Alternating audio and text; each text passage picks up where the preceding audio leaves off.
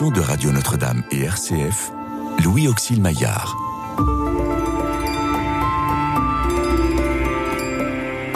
Restez avec nous, car le soir approche et, déjà, le jour baisse.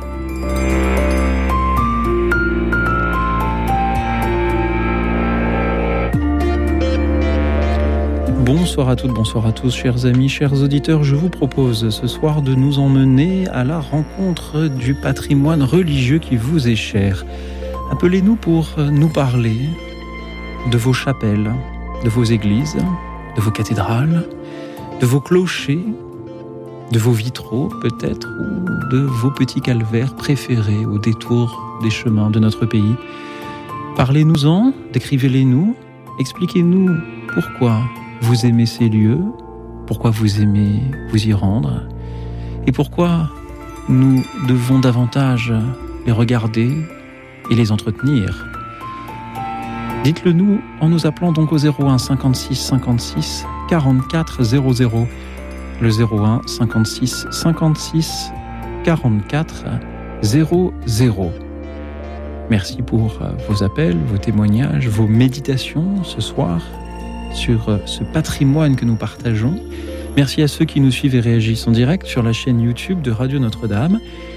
Et merci à nos invités qui sont venus ce soir pour vous écouter, chers auditeurs, mais aussi bien sûr pour nous partager leur passion de ce patrimoine religieux. Bonsoir Guy Salavuard. Bonsoir. Vous êtes administrateur de la Fondation du patrimoine, également vice-président de Maison Paysanne de France, dont vous m'apportez d'ailleurs la revue du printemps 2023. Merci d'être venu jusqu'à nous ce soir.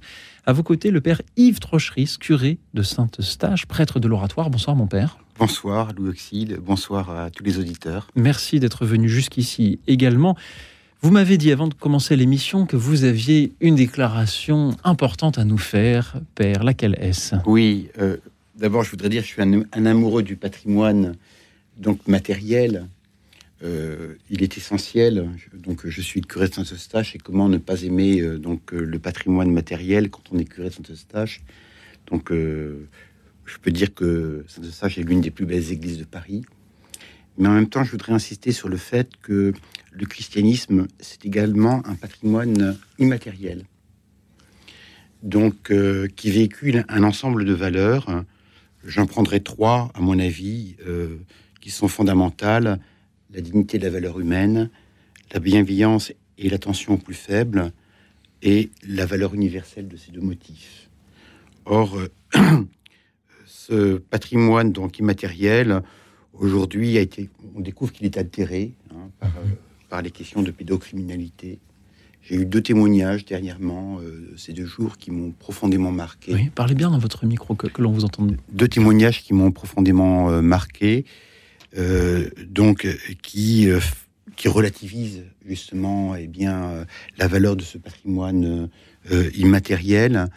Et ça, il faut le prendre en compte. Mmh. Euh, c'est une question qui concerne d'abord les personnes, mais euh, qui concerne également euh, les monuments, puisqu'une question se pose par rapport à des artistes, prêtres ou religieux prédateurs. que faut-il faire Que faut-il faire des fresques de Rupnik que faut-il faire, des, vitraux de, Louis Ribes C'est aussi une, une, question patrimoniale. Donc, euh, je tiens à le souligner au titre vraiment de ce que j'ai appelé peut-être euh, maladroitement le, patrimoine universel de l'Église, oui. le patrimoine euh, donc immatériel, qui est tout simplement l'annonce de l'Évangile, et cette attention plus faible et aux plus petits, et là, des personnes euh, dans leur fragilité ont été atteintes. Mmh. Voilà, c'est une première déclaration que j'aimerais faire. Donc c'est une note de fond pour moi, oui. de ma réflexion. Merci Père de, de nous en parler. J'avais gardé que, comme question pour le fil de l'émission, euh, au moment qui m'aurait semblé opportun, euh, de vous demander justement si l'attachement que nous avons au patrimoine bâti ne devait pas être finalement un peu, un peu secondaire, justement derrière ce patrimoine immatériel. Et voilà que, que vous abordez un peu cette question dès le début de l'émission. Oui. Alors, euh, le patrimoine bâti est fondamental. -hmm. Il ne faut pas le relativiser. Euh, mais euh, il y a une notion qui... Qu'est-ce que c'est que le patrimoine? Qu'est-ce que c'est qu'un patrimoine? C'est la notion de filiation qui, qui intervient dans la notion de patrimoine. Hein, patrimonium, donc en, en, latin, veut dire ce qui vient du père. Oui.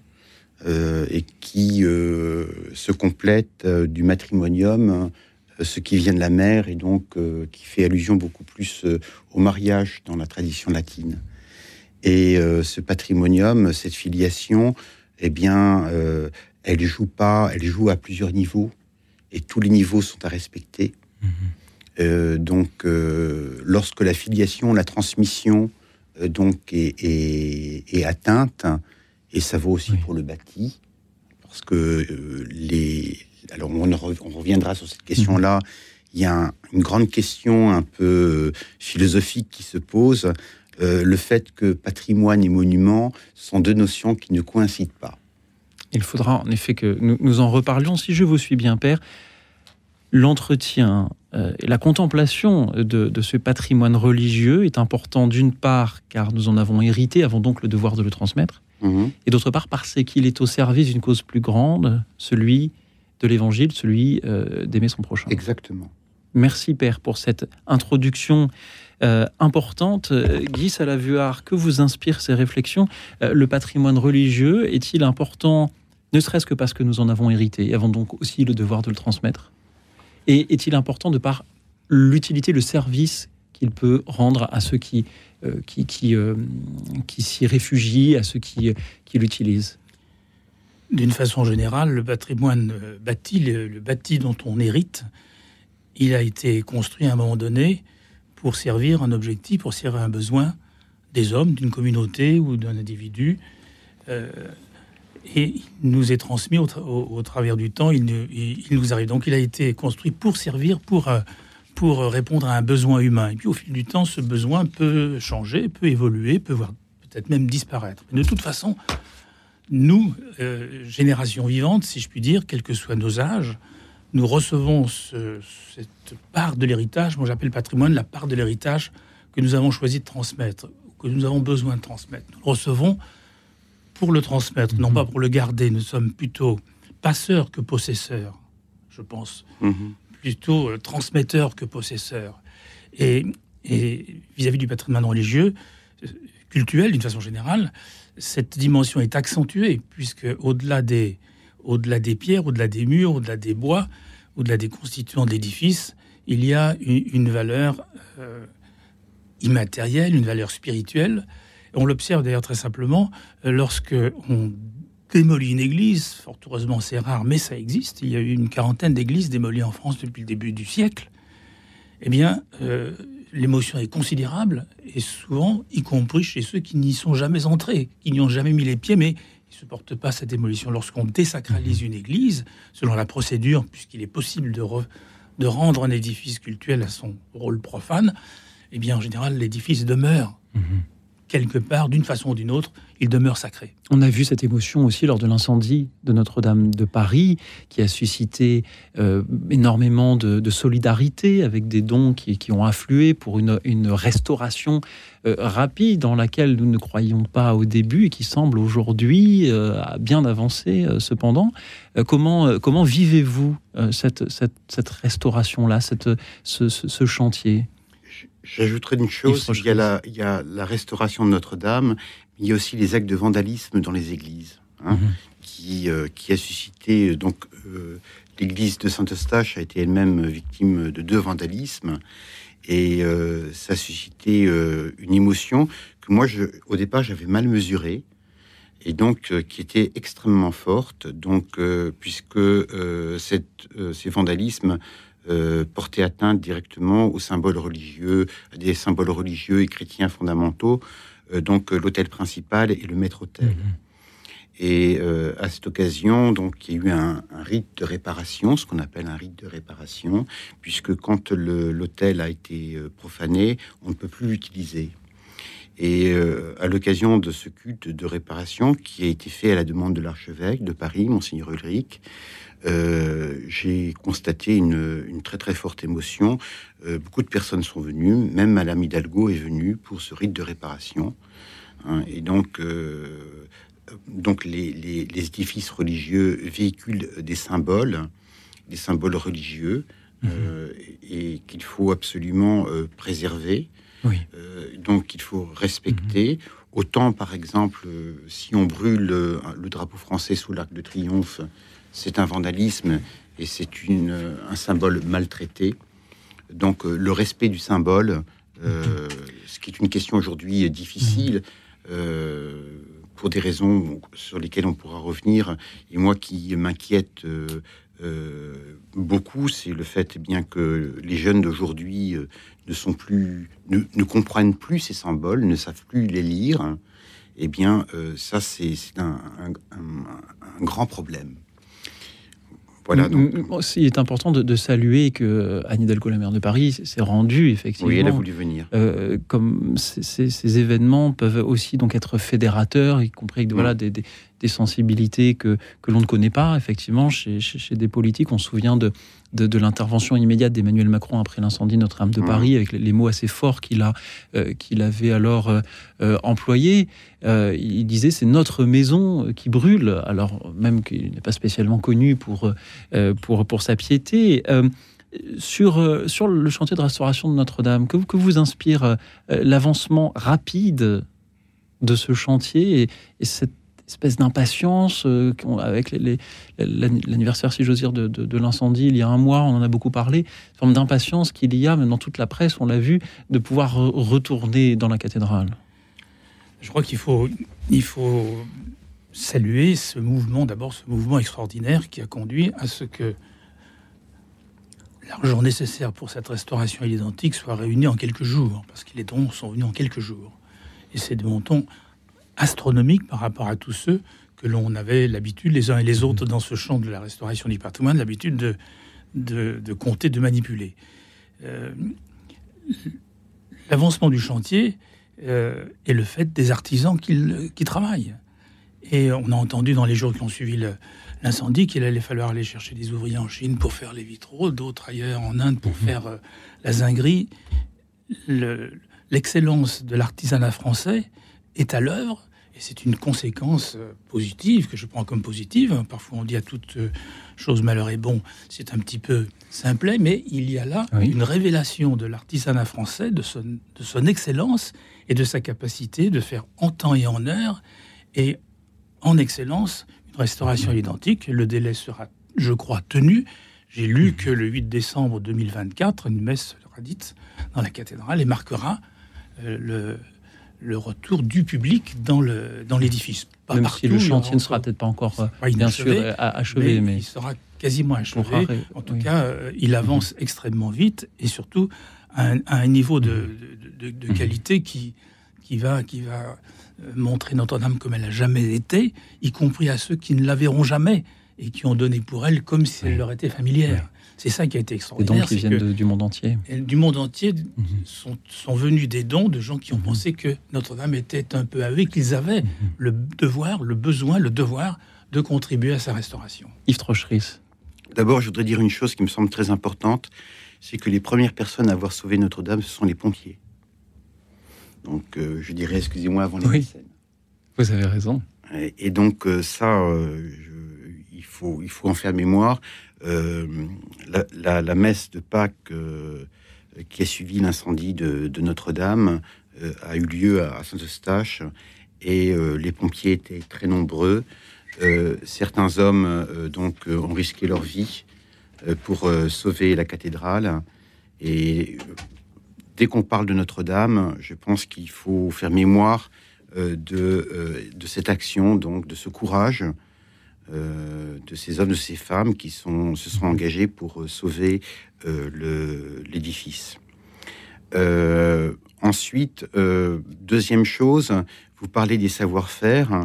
je constate, Saint-Eustache est en restauration également, notamment sur sa façade occidentale, et je constate que un certain nombre de savoir-faire se sont perdus et que grâce à de telles restaurations, ils sont retravaillés, redécouverts par exemple, sur euh, Saint-Eustache.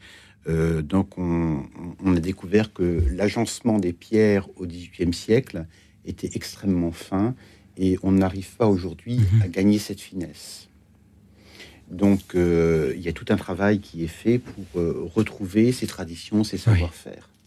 Donc, c'est une, excusez-moi le terme, une sorte de résurrection mhm. de, savoir-faire qui sont propres, et eh bien, justement, à, des, à une culture euh, qui porte, notamment la culture française, euh, qui porte en son sein toute une mhm. tradition qui est liée au Moyen Âge.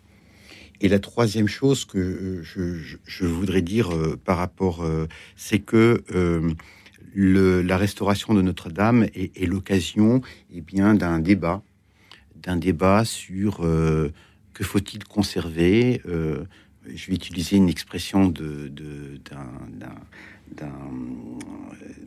philosophe de l'art euh, euh, autrichien, euh, Alois Riegel, quelle valeur de nouveauté apporter à l'édifice? Valeur de nouveauté mmh.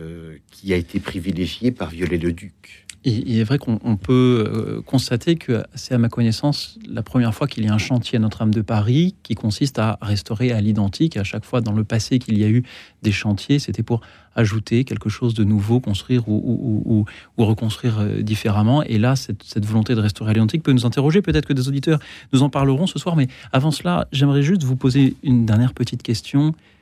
On a parlé de euh, euh, cet enthousiasme extraordinaire pour Notre-Dame de Paris, avec tout cet argent qui est arrivé.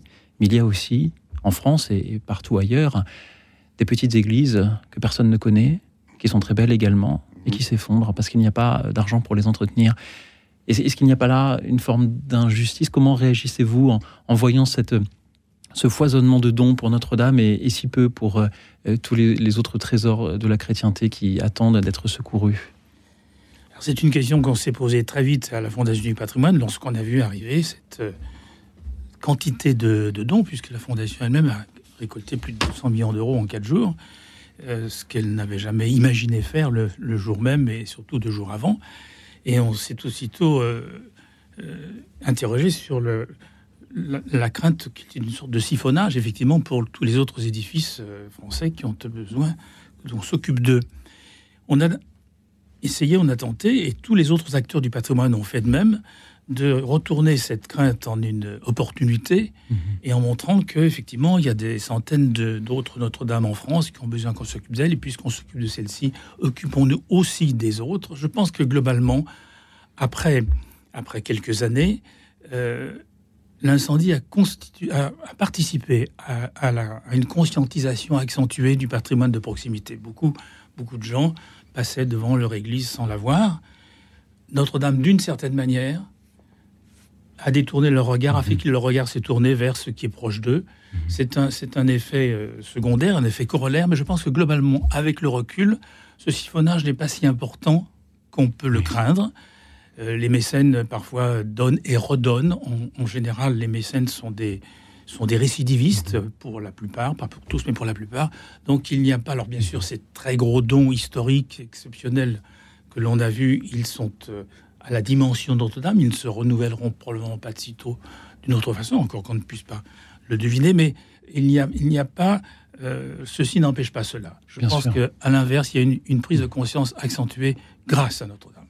Yves Trocheris. Euh, je voudrais préciser une chose par rapport à vos propos antérieurs. Il y a quelque chose de très important. Il y a un cadre légal oui. Euh, pour une restauration, la restauration mhm. d'un monument, d'un monument historique. C'est ce qu'on appelle la charte de Venise de 1965 et euh, en fait qui, dit, qui stipule que en fait lorsqu'on restaure, on doit respecter le dernier état connu. Merci. C'est très important pour cette précision. C'est-à-dire que, euh, en fait, on ne peut mhm. pas reconstituer. Euh, donc il y a euh, le, le, dernier état connu, c'est de la cathédrale, c'est Viollet-le-Duc. Mhm. Et pourtant, Viollet-le-Duc n'a pas respecté ce principe. Bien sûr. Merci, euh, Père, pour, pour cette précision. Alors, il y a le cadre légal pour euh, la restauration du patrimoine. et puis, il y a le cadre horaire pour les émissions de radio. Il est l'heure que je rappelle à nos auditeurs le thème. Parlez-nous de vos chapelles, de vos églises, de vos cathédrales, de euh, vos petits oratoires préférés, chers auditeurs, en nous appelant au 01 56 56 44 00, pendant que nous écoutons ce Magnificat interprété par la maîtrise de la cathédrale de Reims. Écoute dans la nuit, une émission de Radio Notre-Dame et RCF.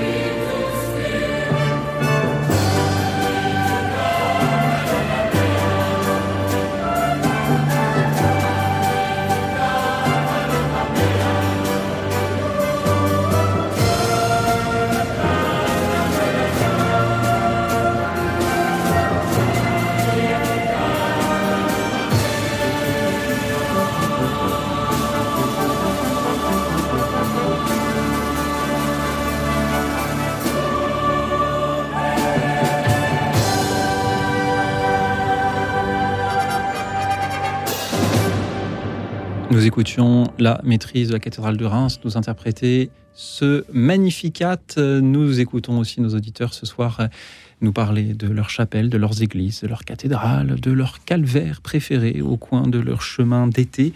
Merci à vous tous pour vos appels au 01 56 56 44 00. Avant d'écouter euh, la première auditrice, euh, Yves Trocheris, euh, pouvez-vous revenir un instant justement sur le le deux poids deux mesures qu'il y a un peu entre le traitement de Notre-Dame de Paris, qui a pu lever énormément d'argent pour sa restauration, et celui des petites églises euh, moins connues en France, ou celles qui sont connues, mais qui ont quand même besoin d'argent, comme la vôtre, Saint-Eustache, au cœur de Paris euh, je, ne voudrais pas me plaindre, hein, parce que donc euh, Saint-Eustache est une église qui, qui, est, qui est connue. Mhm. Donc je, suis déjà un privilégié au niveau de, ma, de la capacité à, à donc accueillir des mécènes. Mhm.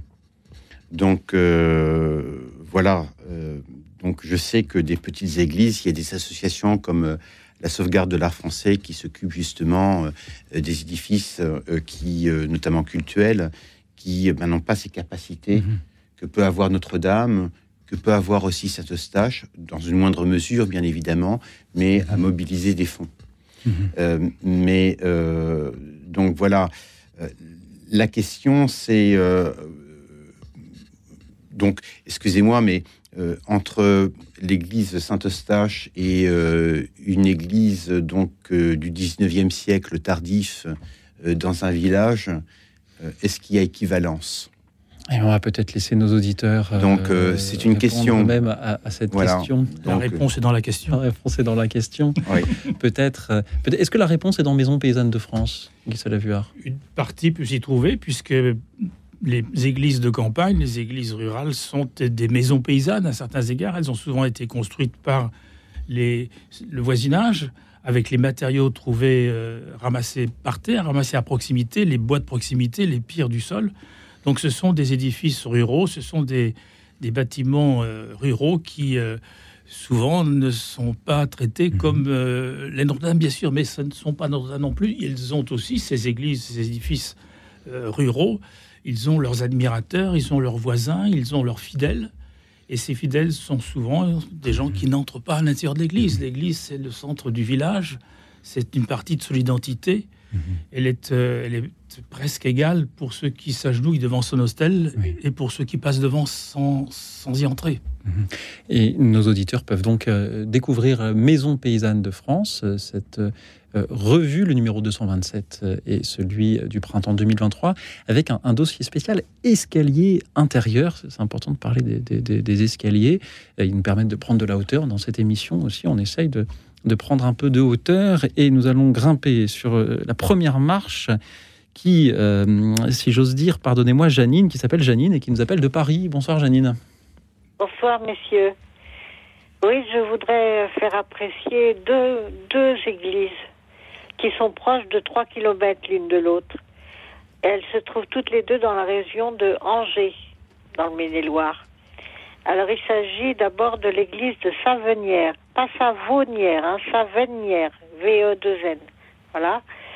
C'est une église romane, euh, je crois du XIe siècle, hein, si je me souviens bien, parce que moi c'était le, le village où j'habitais quand j'étais petite fille et où j'étais baptisée.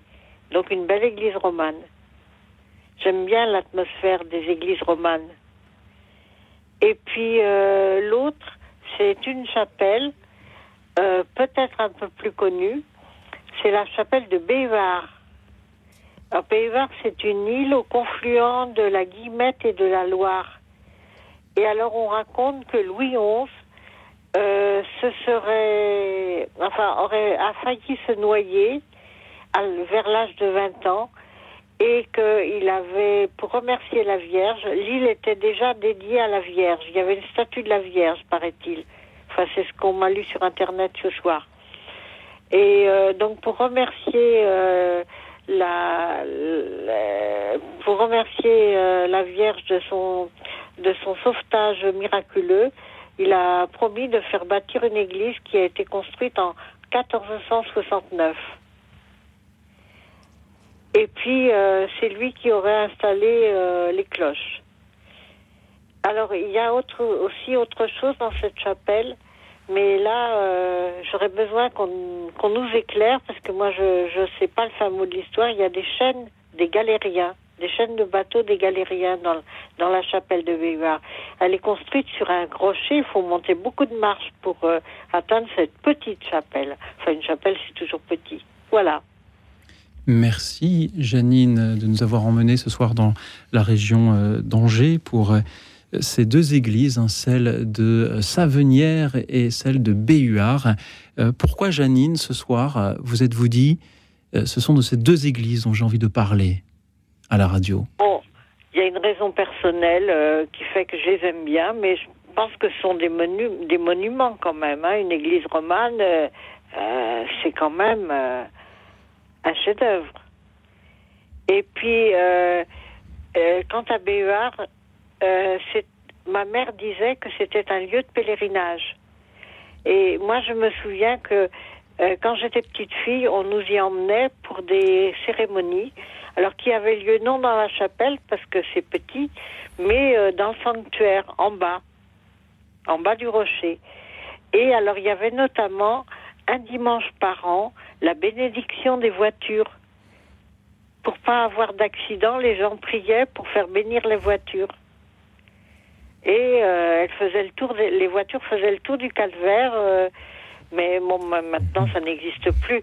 Je crois qu'il y a encore une cérémonie à la Vierge, dédiée à la Vierge le 15 août, mais oui. Euh, Puisque l'Église est en effet euh, consacrée à Notre-Dame. Janine, merci euh, beaucoup d'être avec nous. Merci de nous parler de, ces deux églises. Guy Salavuard, Père Yves Trochery, ce que vous inspirent les paroles de Janine ce soir? Écoutez, Janine, merci de votre témoignage. Je crois qu'en quelques mots, vous avez, vous avez presque tout dit. Vous avez tout dit.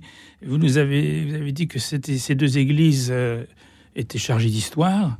C'est pour ça que vous les aimiez. Vous avez dit que vous aviez un, lien personnel et vous en garderez le secret euh, avec ces églises. Et puis vous avez dit que dans la vie courante, elles participaient à la vie quotidienne, à la vie moderne, puisqu'on bénissait les, voitures avant, euh, avant qu'elles partent sur les routes. Donc euh, ces, trois, ces trois étages, si, je puis dire, ces trois échelles, sont, sont, sont trois niveaux qui font que les, les, édifices cultuels font partie de nos vies, font partie du cadre de nos vies partie du cadre et aussi, et aussi de nos vies passées et présentes. Et nous avons le devoir de transmettre ça pour que ce soit aussi des jalons des générations qui vont nous suivre. Mmh. Yves Moi, j'aimerais bien que des églises aussi anciennes soient, soient visitées, connues. C'est pour ça que j'ai voulu en parler. vous avez très bien fait, euh, Janine. Père Yves Trocheris, Moi, je voudrais adopter un point de vue très pragmatique. Mmh. Lorsqu'on parle de restauration, par exemple, euh, de d'éléments de l'église Saint-Eustache. Donc, euh, pour euh, la rénovation de la façade, c'est 9 millions d'euros. Pour la restauration d'une chapelle, c'est 500 000 euros. Pour la restauration du grand orgue, je vous donnerai pas les chiffres, mais c'est très élevé. Donc, alors, en même temps, Saint-Eustache, c'est une, une, église qui a euh, un Tintoret, un Simon Voué, un Rubens, Coisevaux, Pigalle, Simon Voué, euh, donc un patrimoine euh, culturel colossal, euh, digne d'un musée, quoique je ne compare pas une église à un musée. Mhm. donc il y a cette question-là. Alors, je tiens à rassurer Janine. Les églises, Janine, dont vous parlez, sont des églises romanes. Et compte tenu de leur, de leur, de leur mode de construction, ce sont des églises extrêmement résistantes. Ouf. Ah, alors, bah, oui, alors que si vous prenez des églises du 19e siècle, elles sont extrêmement fragiles. Donc, c'est-à-dire que euh, leur, euh, leur maintien eh bien, coûte, euh, donc leur préservation coûte énormément. Avec la question de, et c'est toute la question, à mon avis, de l'art du 19e siècle, est-ce qu'on veut le conserver ou pas? Puisque euh, si vous prenez euh, dans les dernières années, donc dans les années 70-80, euh, donc il y avait une forme de détestation de l'art du 19e siècle. donc voilà, c'est une question. Alors il faut être, il faut être pragmatique parce que ça engage des fonds colossaux. Mhm. C'est-à-dire, est-ce que la communauté, pas simplement la communauté mais aussi la communauté civile, est prêt à engager des fonds aussi importants pour la préservation de ces bâtiments. Je rappelle euh, que euh, euh, donc il y a environ 100 000 édifices religieux en France. Il y a 42 000 édifices paroissiaux. Il y a 5 000 édifices paroissiaux qui sont en menace imminente. 15 000 en menace à moyen terme. Et tout ça, ça doit engager des fonds donc de, de, mmh. restauration colossaux. Est-ce mmh. qu'on a les moyens de... À vous entendre, euh, si je comprends bien, il faut faire des choix. Oui. Je pense fondamentalement, il faut faire des mmh. choix. Oui. Il faut faire des choix et la question des choix, euh, c'est un débat. Euh, c'est un débat qui, qui, mérite vraiment discussion, c'est-à-dire que d'abord, il faut rappeler que pour les édifices cultuels, donc il y a des édifices cultuels qui sont monuments historiques, d'autres qui ne le sont pas. Et ensuite, à partir du moment où ils sont... Ensuite, vous avez les édifices cultuels sont propriété des villes, des municipalités, quelquefois de l'État. Et euh, donc, il y a euh, un débat, un, débat, une conversation, je dirais, à avoir euh, entre donc l'Église. En tant que curé, moi, je suis affectateur de l'Église Saint-Eustache. Donc, donc, les affectataires représentés par les diocèses et les responsables municipaux euh, je ne pense pas qu'il y ait mhm. d'édifices mhm. euh, donc euh, qui appartiennent à l'État qui ne soient pas mhm. historiques. Donc Merci, Père, pour votre pragmatisme ce soir. Merci encore à vous, Janine, d'avoir été là ce soir pour commencer notre émission avec deux églises très anciennes, hein, 15e siècle pour, euh, pour l'une et, plus ancienne encore pour l'autre. Euh, on, pourrait, on aurait pu s'attendre quand on parlait avant tout des grandes cathédrales très célèbres, mais non, là ce sont euh, des églises de, de dimension plus, si ce n'est modeste, que conventionnelle. Guy Salavuard, quel regard avez-vous sur le sujet qu'aborde aborde le père Yves Trochery, celui de, de devoir choisir les pierres que l'on entretient et celles que malheureusement on abandonne?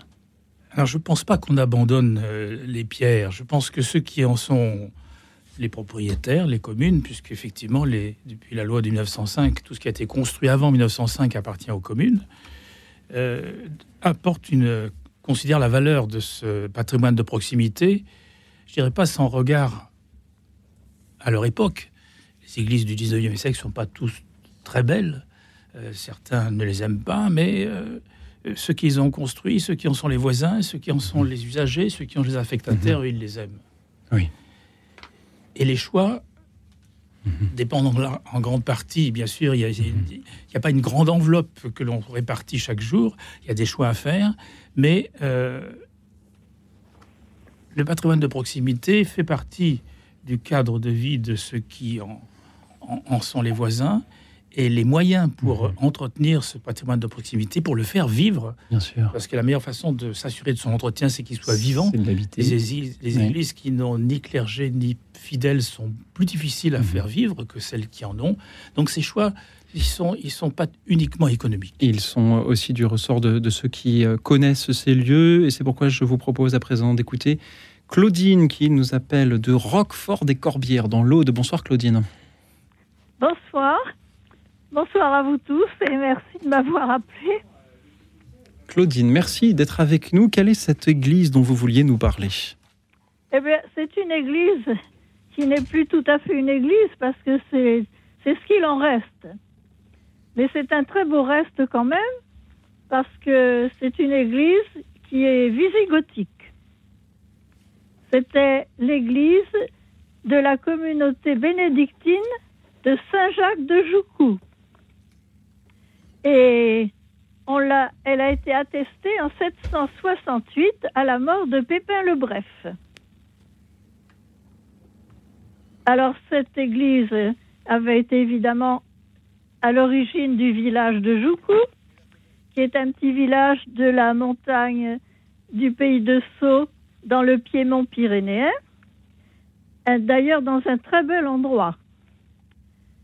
Et Évidemment, comme elle a été abandonnée parce qu'il y avait eu un gros problème avec l'abbé, Oui. et à cette époque, enfin, au début, à l'âge de Pépin le Bref, Mhm. l'abbé de. Saint-Jacques de Joucou était responsable Claudine, de on- toutes les abbayes. Claudine, m'entendez-vous. Claudine, Comment? Comment? Claudine, je vois que cette abbaye a une longue histoire et si on commence à la retracer depuis Pépin le Bref, on risque de ne pas avoir le temps. J'aimerais simplement non, vous demander, Claudine, j'aimerais simplement vous demander pourquoi est-ce que c'est de ce lieu dont vous vouliez nous parler ce soir? Eh bien, parce que c'est un endroit très intéressant et qui n'est pas tellement apprécié par les Audois, ce qui est dommage, et que nous avons décidé, avec un petit groupe d'amis et de gens spécialistes d'art roman, de la sauver de la destruction, parce que comme elle était en mauvais état, la mairie du village avait peur d'en provoquer des accidents. Et quand on a su ça, et nous avons décidé d'en faire une restauration de sauvegarde qui a été très bien réalisée. Et si vous allez par là, allez visiter. Mhm. Évidemment, il ne reste que l'abside. C'est très malheureux parce que, comme partout, les paysans se servaient des pierres Oui. quand une église était abandonnée. Claudine, merci de nous en avoir parlé ce soir de euh, cette euh, abbaye Saint-Jacques de euh, De Joucou. Euh, Père Yves Trocheris, en, en quelques mots, que vous inspirent les paroles de Claudine ce soir? J'aime beaucoup euh, parce que euh, j'aime beaucoup vos paroles, madame. Parlez bien dans, dans votre micro qu'on J'aime beaucoup vos paroles, madame, parce qu'elles rappellent une chose. Euh, c'est le statut des ruines. Oui, absolument. Mhm. Or, les ruines ont une importance vitale et euh, parce que euh, il y a dans l'idée de ruine le maintien de ce que Riegel, c'est une de mes références, appelle la valeur d'ancienneté. Donc vous savez que euh, dans les âges, eh bien, on n'a pas eu euh, ce souci patrimonial euh, aussi fort qu'aujourd'hui. C'est-à-dire qu'on acceptait eh bien, que des monuments anciens tombent en ruine. Euh, on utilisait même des monuments anciens pour leur surajouter des, des, des éléments nouveaux. Vous prenez la cathédrale de Syracuse, vous avez d'abord une façade Mhm. baroque, et quand vous Merci, entrez dans, dans, la- dans, dans, le, dans, dans la cathédrale, vous Mhm. tombez euh, nez à nez avec Mhm. donc euh, un, un- une façade donc d'un temple grec. Donc voilà. Alors le statut des ruines, c'est quelque chose qui euh, mérite d'être euh, d'être considéré. Vous avez un auteur euh, donc euh, britannique, John Ruskin, qui a beaucoup mis en valeur dans dans son ouvrage qui s'appelle Mhm. Les sept lampes de l'architecture et Merci, qui est un Père, de- contre-viollet-le-duc. de, de nous en avoir euh, parlé. Euh, Oui. les, les- les ruines subissent l'effet du temps, mais nous aussi dans cette Mais émission, on peut subit entretenir les ruines. les effets du temps. Il est déjà l'heure que je rappelle à nos auditeurs le thème de ce soir. Parlez-nous de votre église, de votre abbatiale, de votre petit calvaire préféré en nous appelant. Pendant que euh, nous écoutons une chanson qui pourrait vous sembler assez triviale, mais qui remet un peu l'église au milieu du village en nous disant quelle importance elle peut avoir dans le paysage. Charles Aznavour et Patrick Bruel nous emmènent à Ménilmontant. Écoute dans la nuit. Une émission de Radio Notre-Dame et RCF.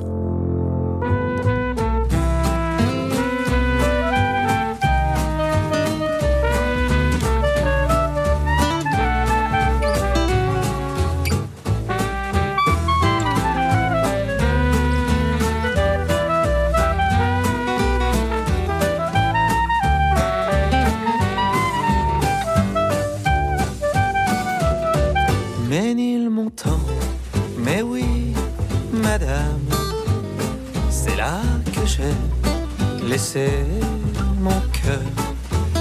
C'est là que je viens retrouver mon âme, toute ma flamme, tout mon bonheur. quand je revois ma petite église où les mariages allaient. Quand je revois ma vieille maison grise où même la brise parle d'antan. Elle me raconte. Elle te raconte. Comme autrefois. De jolis contes. Au jour passé, je vous revois. Un rendez-vous, Mmh, une musique. une musique, des yeux rêveurs, un roman. Tout un roman d'amour poétique et pathétique, mais il m'entend. Quand midi sonne, la vie s'éveille à nouveau, tout résonne. De mille échos, la midinette fait sa dinette au bistrot, la pipelette lit ses journaux. Voici la grille verte, voici la porte ouverte. Il grince un peu pour dire bonjour. Bonjour. Alors Te voilà de retour? Mais oui, madame, c'est là. C'est là, c'est là que j'ai laissé mon cœur. C'est là que je viens retrouver mon âme, Toute ma flamme, tout mon bonheur. quand je revois ma petite gare où chaque train partait joyeux. J'entends encore dans le tintamarre des mots bizarres. Des mots d'adieu. Je suis pas poète, Allons, allons, mais je suis ému. allons donc. Et dans ma tête, il y a des souvenirs jamais perdus. Un soir d'hiver, Une musique des yeux très doux. très doux, Les tiens, maman, tout un roman d'amour un poétique et pathétique. mais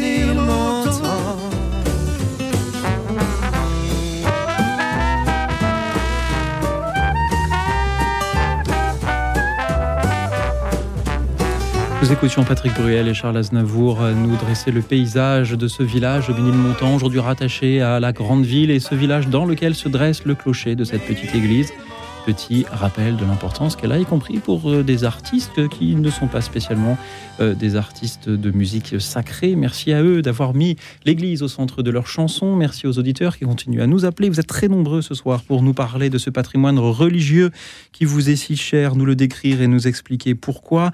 Euh, Nous avions Claudine avec nous juste avant la pause et je crois que Guy Salavuard, vous vouliez lui répondre. Oui, volontiers, Claudine. J'ai beaucoup aimé ce que vous nous avez dit, et en particulier le fait que c'est une, association de, de voisinage, d'amis euh, voisins de cette euh, presque ruine, qui a pris la décision de la, de la restaurer, de la sauvegarder. C'est une situation qui est euh, assez fréquente et qui est très, et qui est très intéressante et qui montre bien que la- l'attachement populaire, l'attachement de voisinage aux édifices de façon générale aux édifices cultuels en particulier. Le, le propriétaire, on imagine très bien que la commune propriétaire est soucieuse de la sécurité de ses concitoyens et elle peut être assez prompte à prendre un arrêt de péril et à interdire l'accès. Et, et- et parfois réticente à consacrer une partie du budget de la commune à sa restauration, surtout quand on est dans un état de ruine avancé Mhm. comme ce que nous vous avez décrit. En revanche, la, la volonté des, des voisins, la volonté de ceux qui en sont euh, les, les héritiers euh, et qui en sont plus ou moins les passeurs, eh bien cette volonté est parfois considérable. Elle conduit à soulever des montagnes. Et on connaît de nombreux exemples à la Fondation du patrimoine et dans les autres, parmi les autres acteurs du patrimoine, où beaucoup de, de- de- de- d'opérations de cette nature ont été tentées. Les gens les ont fait aboutir. Ils ils l'ont fait parce qu'ils ne savaient pas que c'était impossible. Oui. Ils, ils ont réussi parce qu'ils ne savaient pas que c'était Parfois, il impossible. ne faut pas trop leur dire que ça l'est impossible et ça, finalement, ça, ça devient possible.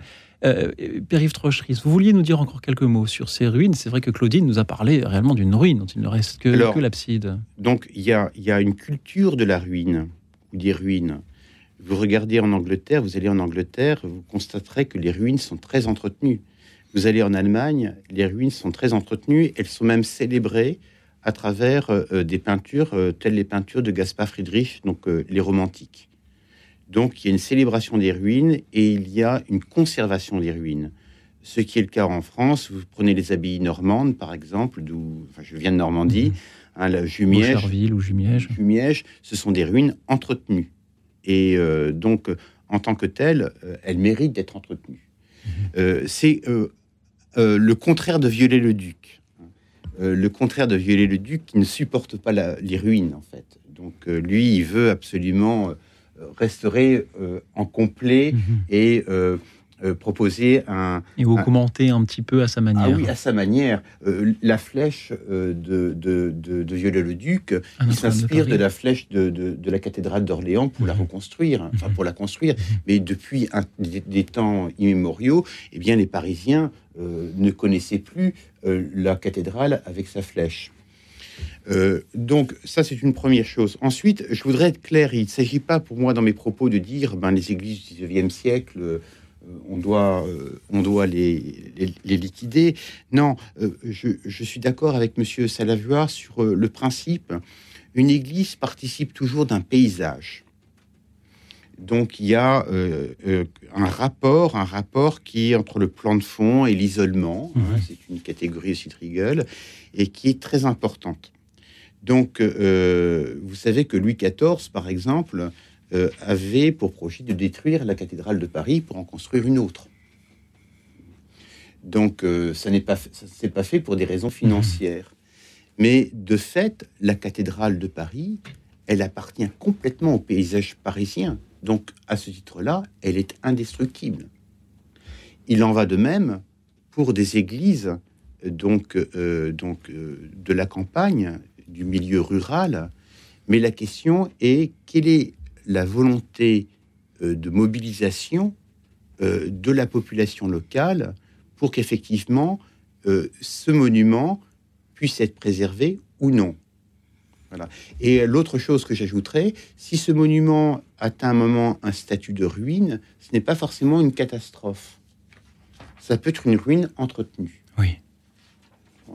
Mais c'est quand même mieux si, un, plus grand nombre d'éléments possibles restent debout, en place, et que le lieu puisse garder sa destination euh. et, abriter, abriter le culte.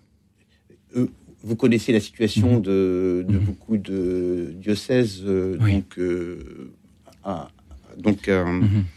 Euh, majorité euh, rurale. Vous, nous parlez de la mobilisation euh, de, des personnes. Bien, nos auditeurs sont mobilisés pour témoigner ce soir. Et je vous propose d'écouter Jean-Louis depuis Montpellier. Bonsoir Jean-Louis. Oui, bonsoir, bonsoir, bonsoir à tout le monde. Bonsoir Père, bonsoir chers auditeurs et auditrices. je ne voudrais pas prendre des gants pour dire ce que j'ai à vous dire parce que je ne voudrais choquer personne. Mais pour moi, euh, j'adore rentrer dans les églises, bien sûr, euh, parce que c'est un lieu de prière pour moi. Et quand on rentre dans, n'importe, même une petite chapelle, on est pris par le volume de la pièce, même s'il n'est pas important, et on se sent habité. Donc j'adore tous les, toutes les églises et je ne me fais pas de, soucis pour les grands monuments comme la cathédrale de Paris et bien d'autres, hein, euh, celle de Chartres et d'autres qui seront toujours maintenus en l'état. Par contre, je me fais un petit peu plus de soucis pour euh, les églises de village. Et là, euh, je voudrais dire que il faut replacer, comme l'a très bien dit le père, il faut voir où sont nos priorités. Parce qu'aujourd'hui, nous avons une population qui évolue. Dans les villages, dans certains villages, il y a un dépeuplement. Et si les églises tombent en ruine, c'est parce que la population n'est plus là pour justement faire vivre ces églises et les entretenir. Donc à un moment donné, il faudra bien se rendre à l'évidence. Et donc, euh, je, crois que euh, s'il y a un patrimoine matériel, vous avez parlé du patrimoine immatériel, et moi j'ai envie de parler du patrimoine vivant. C'est-à-dire que les pierres ne sont que la traduction de la vie d'une communauté qui, à un moment donné, a eu besoin d'avoir un lieu pour célébrer sa foi. Et si actuellement il y a des églises qui tombent en ruine, c'est parce que la foi est en régression.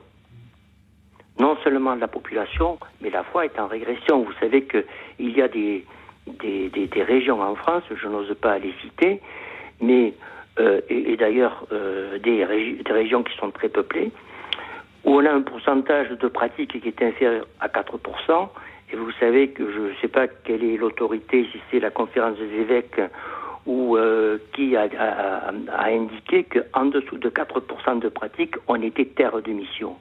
Et le problème que nous avons avec nos bâtiments religieux, comme je vous dis que j'admire, c'est qu'ils tombent en ruine parce que la pratique n'est plus là pour les entretenir et les faire vivre.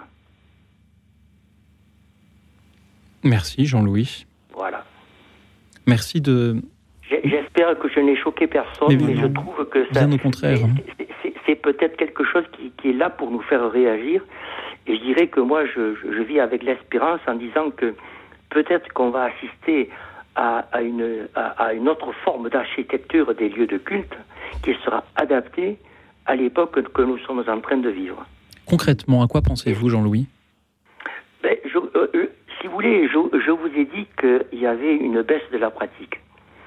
Mais je trouve qu'actuellement, ceux qui restent, ils ont la foi chevillée au corps. Moi, j'assiste à des assemblées où on sent vraiment une assemblée priante. Euh, j'ai 75 ans, donc je veux dire, j'ai déjà un certain vécu. Et, j'ai connu dans ma jeunesse où euh, on allait pointer à l'église pour être sûr d'aller au paradis. Mhm. On n'est plus dans cette démarche actuellement. On a abandonné cette façon de pratiquer la foi qui était une foi un peu comme une assurance qu'on prenait euh, pour accéder au paradis. Euh, aujourd'hui, quand on a la foi, c'est par conviction, c'est parce par adhésion, non simplement par, par héritage, mais en termes d'aménagement des lieux euh, de culte, Jean-Louis. les lieux, c'est dans la mesure où les communautés sont plus petites, on n'a pas besoin de bâtiments aussi grands. Euh, et vous savez qu'actuellement, il y a des, gens qui se réunissent dans des appartements pour prier, parce que c'est plus adapté, hein, et que en hiver on y a moins froid hein, quand on veut prier. Hein. Euh, donc il y a, d'autres formes. Il y, a quelque chose à inventer. Et en plus, moi je dirais que euh, c'est surtout les jeunes qui m'interrogent là-dessus. Qu'est-ce qu'ils veulent faire? Qu'est-ce qu'ils veulent faire pour, pour euh, pratiquer leur foi? Parce que je vous dis encore une fois, pour moi, une pierre, c'est une pierre. C'est surtout le sens qu'on lui donne à cette pierre, à cet édifice. Merci. Et je ne voudrais pas que notre, notre émission tourne simplement à admirer de belles pierres. Je reconnais que, quand même, hein, je ne veux pas être trop provocant non plus. J'admire les beaux édifices, mais je ne voudrais pas qu'on en reste là euh, pour une émission qui, quand même, nous amène à, à réfléchir, à nous poser des questions sur notre foi.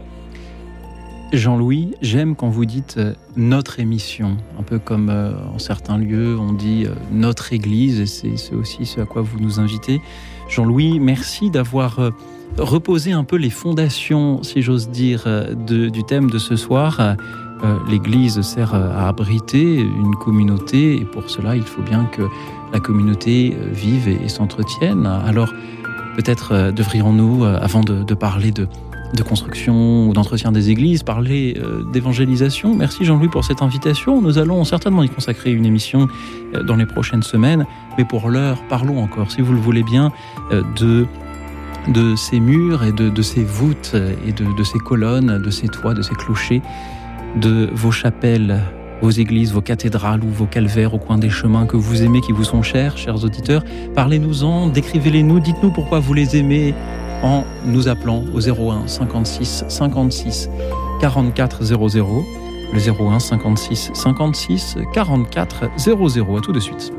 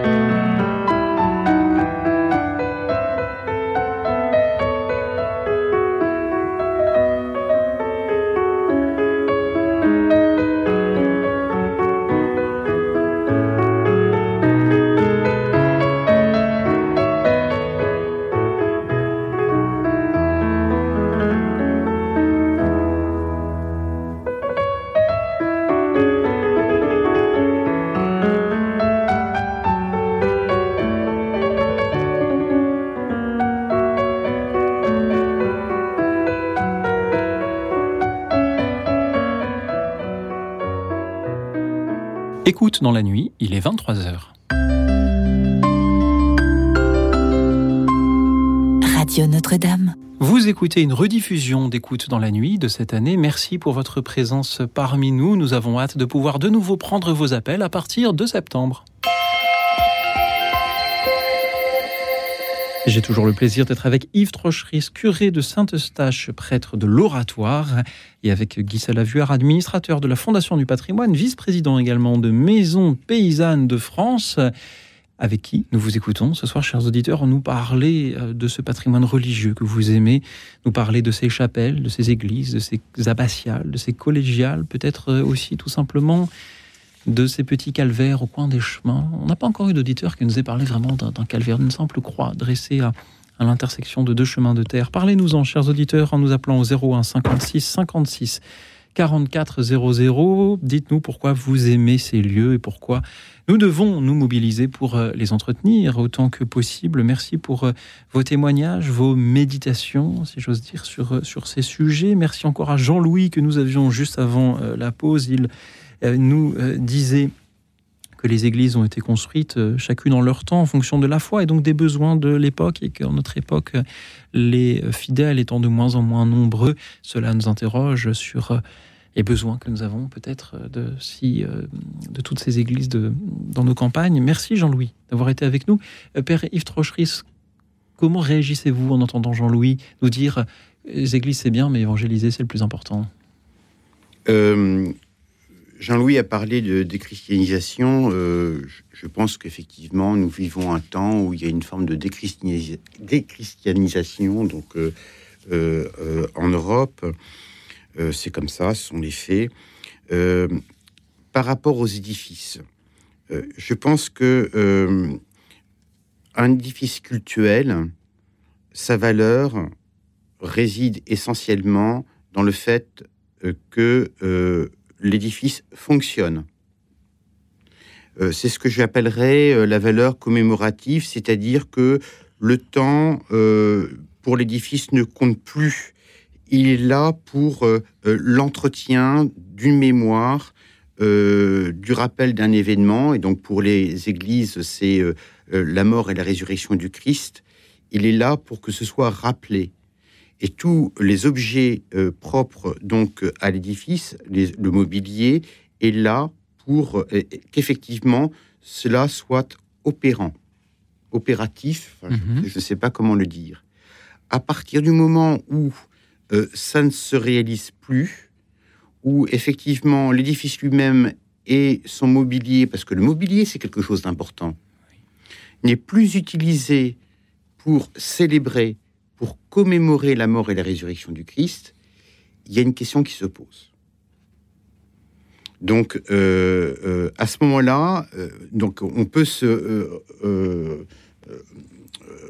se, ramener à euh, la valeur artistique, donc à ce moment-là, le bien euh, perd sa fonction culturelle et il devient totalement bien culturel. Alors, alors que ce mmh. dont nous discutons, c'est ce rapport entre bien culturel et bien cultuel. Mais il y a un effacement, un effacement de, de la valeur culturelle de l'édifice, et ça pose question sur sa destination. J'ai été prêtre en Allemagne euh, pendant six ans, dans une paroisse où il y avait huit clochers. Je peux vous dire que euh, pour les prêtres, c'est extrêmement difficile, notamment le week-end, de passer d'une église à une autre. Et des églises où quelquefois les sacristies, il y a plein de poussière. Hein, il y a des micelles euh, donc mhm. usagées, etc. voilà, donc les, même le mobilier est, déficient, etc. Et puis il y a peu de monde. Euh, donc, enfin, voilà, ça pose question. Et que dire de ces prêtres qui aujourd'hui ont 20, 30, 40, 50 clochers, voire, voire davantage euh, Guy Salavuard, que vous inspirez les paroles de Jean-Louis? Je vais. Jean-Louis, j'ai écouté avec beaucoup d'attention et d'intérêt votre, votre propos très, euh, très convaincu, très sensible. Je vais à mon tour euh, être pragmatique je pense que les édifices euh, culturels, les édifices cultuels, euh, peuvent avoir, d'une façon générale, les édifices peuvent avoir une espérance de vie supérieure à la raison pour laquelle ils ont été construits. Il ne manque pas d'exemples. dans le bâtiment civil. On connaît des quantités de, Hmm. euh, de gares qui n'ont plus de trains, d'usines qui n'ont plus d'ouvriers, euh, et, et qui sont transformées en autre chose. Entre la transformation, entre le- la raison d'être initiale et une transformation complète, il y a tout un espace Mhm. possible. Et je pense qu'il faut regarder avec attention, intérêt et avec euh, euh, analyse l'usage partagé. Si un édifice, effectivement, euh, je, je comprends, je connais cette crise d'évocation, cette déchristianisation qui fait que les édifices sont plus à la dimension des fidèles qui, qui s'y rendent, au nombre des fidèles qui s'y rendent. Il y a peut-être à trouver pendant un temps donné, qui n'est pas infini, un usage partagé, qui peut être un usage culturel, qui peut être un usage social. Alors je dis, je dis ça comme c'était l'avenir. En réalité, ça existe déjà. De très nombreux édifices cultuels sont partagés avec la commune, avec des associations, avec des groupes euh, humains qui trouvent le compromis, qui trouvent la possibilité de vivre ensemble de deux façons différentes dans un même lieu, sans qu'il y ait de conflit et au contraire, alors qu'il peut y avoir en cultivant, en cultivant des, euh, des, des synergies qui n'ont pas été euh, imaginées ou trouvées auparavant. Euh, On peut se souvenir que, pour aller à l'extrême, que le Mont-Saint-Michel a été une prison pendant longtemps, que Fontevraud a été une prison aussi, c'était pas si vieux, et avec quel éclat l'un et l'autre sont revenus dans le champ cultuel. Il peut y avoir un usage partagé temporaire. Qui sait si dans quelques siècles la foi sera pas universelle, revenue comme ou, ou- ou venue d'une autre façon et qui occupera complètement ces édifices qui ont une espérance de vie à cette à cette échelle-là. Donc, je pense qu'il faut être euh, il faut être pragmatique. Il faut chercher et on peut trouver des compromis d'usage partagé qui permettent de Oui. maintenir les édifices, les entretenir et leur donner peut-être du temps. Ils ont besoin de temps. Peut-être qu'un jour ce studio sera devenu une, discothèque, euh, après tout.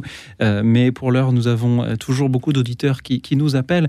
Et vous m'évoquez le, souvenir de l'Acropolium, qui est une cathédrale 19e dominant la ville de Tunis, construite par les Français en son temps, désacralisée après le départ des Français. Aujourd'hui, salle de spectacle pour la ville de Tunis, un pays officiellement musulman et pourtant extrêmement respectueux du lieu. Et c'est ainsi que de nombreux musulmans entrent dans ce qui fut une église et qui a gardé sa décoration euh, intérieure. Il ne manque que, euh, que l'autel. Et euh, c'est là aussi un témoignage de, de rencontres possibles grâce au, au changement de destination de, de ces lieux. Père Yves Trocheris, vous vouliez dire un, un mot en quelques mots Après, Oui, nous écouterons je- Dominique.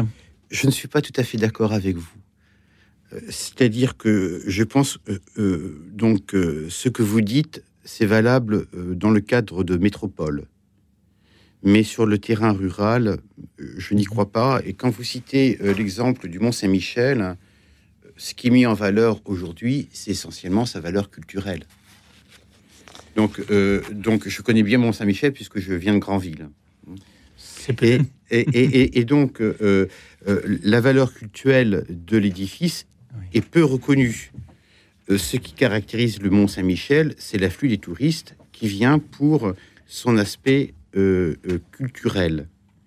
Et d'autre part, euh, je, voudrais dire, enfin, il y a quelque chose un petit peu qui me choque. J'ai envie de dire, on réagit en tant que nantis. Il y a des, pays où les églises sont détruites et les églises sont détruites pour des raisons politiques. Donc, Nous euh, sommes bien chanceux que ce ne soit a priori pas, pas le cas, cas pas le cas chez nous, ici. même si dans des villes, il je y a, pense en Arménie, quand l'église appartient à une ville, on détruit euh, des églises du oui. IIIe siècle. Donc, euh, euh, et, Alors, et- il faut qu'on refasse une émission sur l'évangélisation et une autre sur les chrétiens d'Orient. Euh, euh, Guy, euh, vous avez peut-être encore un mot à dire. Après, c'est promis, Dominique, on vous écoute. Juste un mot très bref pour dire qu'effectivement, le Mont-Saint-Michel n'était pas forcément le bon exemple. J'aurais pu me retenir, mais je connais de quantité d'exemples d'églises rurales qui sont partagées, dont l'usage est partagé sans qu'elles soient désacralisées. Mhm. On trouve, dans, en, restant, en restant dans le contexte cultuel avec l'affectataire et le consentement et l'action de l'affectataire, dans un champ où il y a un usage partagé, Mhm. la possibilité de partager l'usage pour sauvegarder l'édifice. Peut-être peut-on faire confiance à l'affectataire pour euh, justement prendre ces décisions-là aussi. au Justement. Dominique va nous parler aussi, je crois, de petites églises rurales. Elle nous appelle de Saint-Germain-en-Laye. Bonsoir, Dominique. Bonsoir, euh, Louis Auxil. Bon, moi j'appelle pour une petite église qui est dans le pays de Caux, c'est-à-dire à, l'ouest de Dieppe. Euh, c'est, mais ça, c'est, Sainte-Marguerite, à Sainte-Marguerite-sur-Mer. Mais euh, c'est valable pour n'importe quelle petite église romane.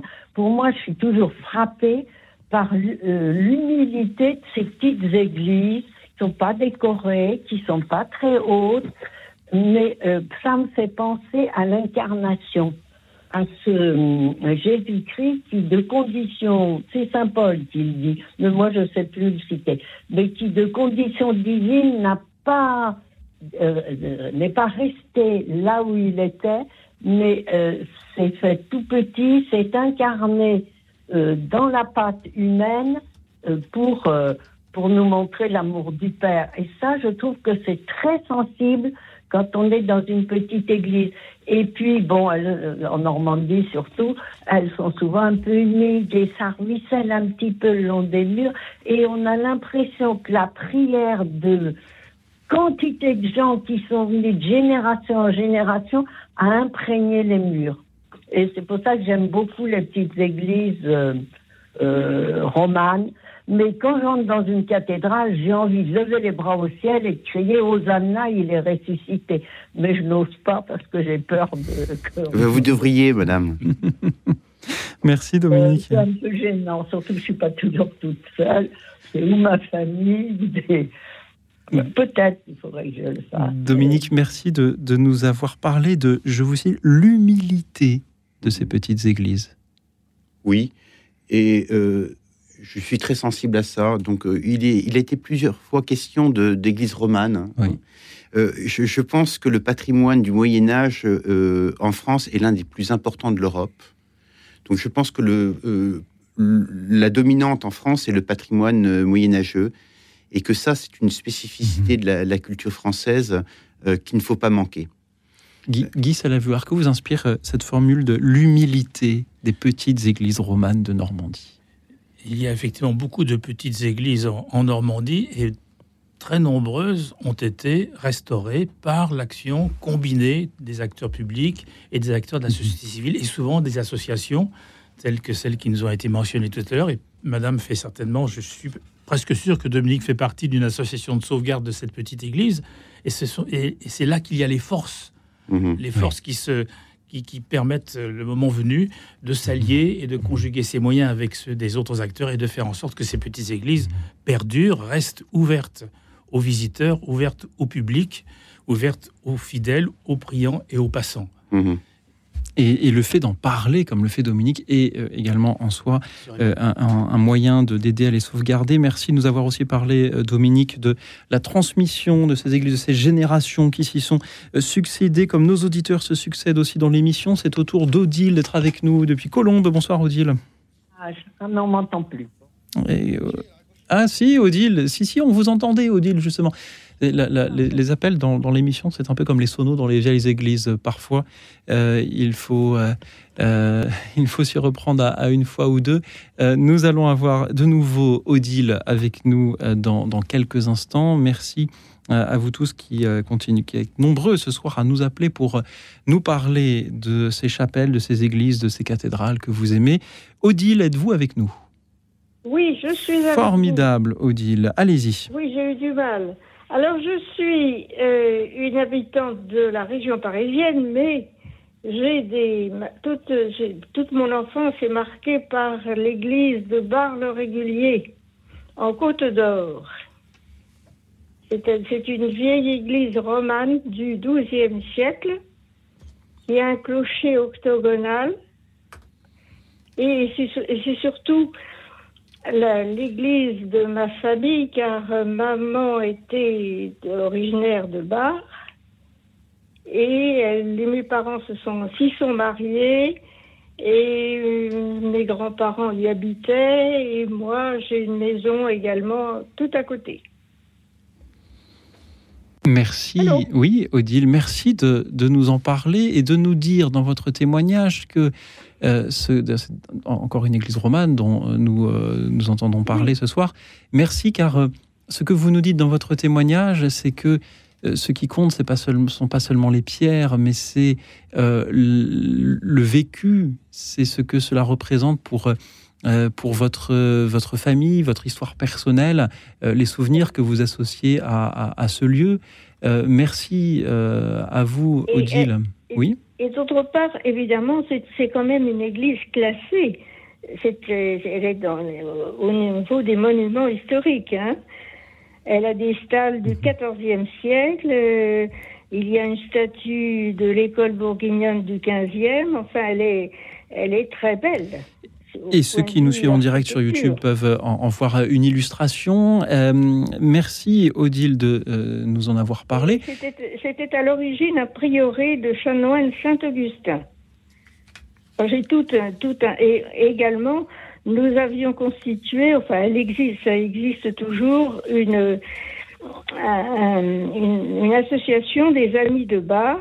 Mhm. Euh, pour permettre des, travaux. Enfin, il y a beaucoup de travaux qui ont été faits. Il y en a encore beaucoup à faire parce que, évidemment, c'est une très, très vieille église. Qui a bénéficié du soutien de la Fondation du patrimoine, euh, dont nous avons un, administrateur autour de la table, Guy Salavuard. Euh, qu'est-ce que cela vous fait de savoir que euh, euh, cette église, soutenue par la Fondation du patrimoine, est, si chère au cœur de, cette auditrice et de voir que bah, ce ne sont pas que des chiffres et, des photos sur un site internet, ce sont aussi des, vécus de, personnes qui, en témoignent ce soir?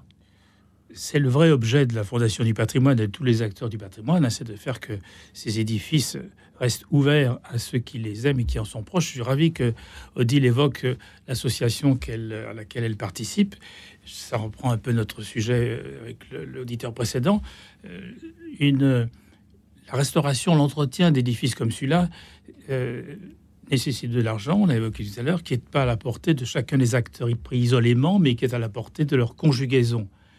Et la Fondation joue très souvent le rôle de catalyseur, fait que tous ces acteurs qui, juste à poser, ne parviennent pas à, aboutir, eh bien, ils parviennent lorsqu'ils sont, lorsqu'ils travaillent ensemble, lorsqu'ils sont réunis, leur, leur addition fait plus que faire leur somme, si on peut dire. Mhm. Euh, c'est quasiment toujours comme ça que les choses se passent, mais c'est souvent sous l'effet mobilisateur, moteur d'une association locale, d'une association qui euh, est animée par, par quelques personnages très pugnaces. Ce sont parfois des élus, ce sont parfois des citoyens, des historiens, des gens qui sont parfois très calés, mais aussi tout simplement les voisins qui ont à cœur que l'histoire de leur famille, vous avez évoqué les fêtes de famille qui se sont déroulées dans cette église, l'histoire de leur famille et toutes euh, les familles qui ont précédé eh bien, puissent être reconnues et transmises. Et c'est la, force de cette euh, conjugaison de moyens. Des acteurs publics participent à la hauteur de leurs moyens. Les départements et les régions ont des budgets inégaux, mais participent. Et puis, la sauvegarde de l'art français, la Fondation du patrimoine, euh, des, des, mécènes locaux, des entreprises locales ont parfois à cœur de participer. La, conjugaison des acteurs. C'est ça, le résultat. C'est la qui, permet d'aboutir. C'est la mhm. conjugaison des acteurs mhm. et c'est plus que la somme des actions isolées. Et le site de la Fondation dit cet édifice témoin de l'histoire du village depuis 900 ans. Père-Yves Trochery, ce que vous inspire euh, les paroles d'Odile euh, ce soir? D'abord, euh, qu'est-ce qu'un monument? Est-ce que tout monument est monument historique? Ensuite, euh, deuxième question, nous vivons dans un cadre législatif euh, très, avantageux. La loi de 1905, merci. Euh, ce qui veut dire que je reviens à mon expérience allemande. Donc, les églises sont propriété de l'Église. Et vous avez actuellement, par exemple, l'archevêque de, Mainz, de Mayence, qui doit rénover sa cathédrale, qui est une cathédrale immense, et qui, pour euh, pouvoir rénover cette cathédrale, eh bien, envisage de vendre certaines églises, mhm. dont une église du XVe siècle avec des vitraux de Chagall. Donc, euh, on a de la chance d'avoir comme interlocuteur hein, euh, les pouvoirs publics. alors, mais je pense, enfin moi je, suis économiste de formation, les pouvoirs publics ne peuvent pas tout. Madame Bachelot, dans une mmh. émission, a annoncé que euh, la rénovation du mmh. patrimoine en général dans mmh. les prochaines années représenterait 500 milliards d'euros. En dehors des chiffres, en dehors euh, de, cette réalité-là des pierres, il y a l'émotion dont il nous parle. Est-ce qu'elle vous touche aussi? L'émotion me touche, euh, mais euh, je, je- je pense que tout n'est pas possible, si vous voulez. Oui. Euh, Enfin, il y a vraiment un point de vue. Alors, à chaque fois, euh, tout- de toute manière, euh, ce sont des églises romanes. Donc, à mon avis, elles sont toutes classées. Donc, il n'y a, pas de problème. Celle-ci l'est en Mais il y a des églises qui ne sont non classées. Merci Père, merci à Odile, merci à vous tous qui continuez à nous appeler pour nous parler de votre église, votre chapelle, votre cathédrale, votre calvaire préféré, qu'il soit classé ou non, toujours au 01 56 56 44 00. Et puisque nous parlons ce soir d'église, il est important que nous écoutions un peu de musique d'orgue. Alors je vous propose d'écouter cet euh, extrait de la suite gothique de Bollman, la Toccata. On l'écoute. Écoute dans la nuit, une émission de Radio Notre-Dame et RCF.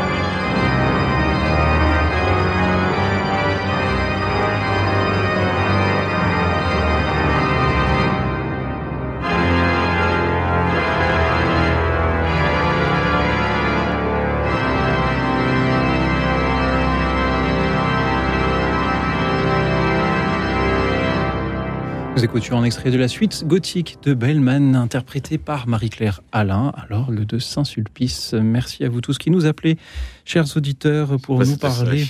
Non, ça ne peut pas être Saint-Eustache à chaque fois. Il n'y a pas que Saint-Eustache à Paris. Euh, Heureusement, heureusement, Heureusement, oui. Saint-Sulpice, ah, c'est différent, mais c'est c'est beau également dans un autre style.